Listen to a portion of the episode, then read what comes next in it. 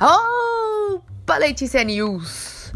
E aí, galera? Tá começando o primeiro episódio do meu podcast.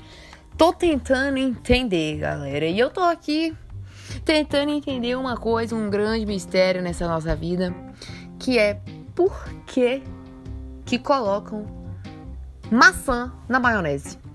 Agora eu te pergunto, meu querido ouvinte, o que que esta porra dessa maçã tem a ver com cenoura, batata e maionese?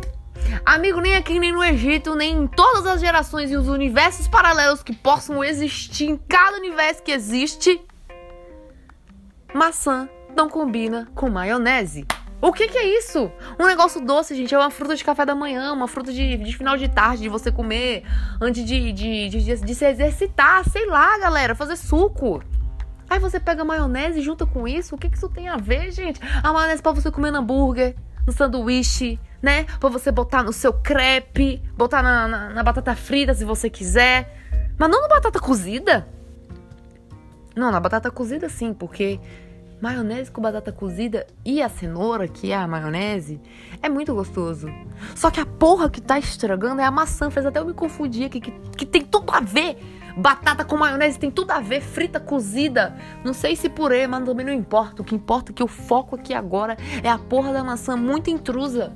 Muito intrusa. Aquela, aquela pessoa da família que ninguém gosta. Aí todo mundo marca lá o, o, o almoço no grupo, ela não fala nada. Mas a diaba vai lá e aparece. A maçã não fala que vai aparecer, mas a ela vai, ela tá lá dentro. Destruindo sonhos de sabores. Sonhos de sabores, meu amigo, porque você você põe a maionese na boca esperando o quê? Esperando aquela explosão de, de derretimento, né? É, fica tão macio, tão cozidinho, que derrete e mistura com a maionese e, e vira aquele Hum, minha boca já tá, até encheu de água. Só que aí, de repente, se você tá. É, gente, dá pra amassar com a língua. A maionese você amassa com a língua, é um negócio cremoso. Gente, é delicioso. Aí você tá lá amassando com a língua e de repente tem um empecilho.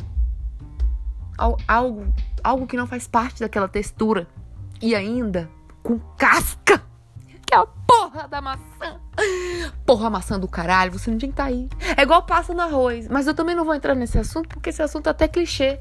Porque a gente sabe que não tem nada a ver aquele troço preto, ressecado, doce, difícil de mastigar com arroz branco.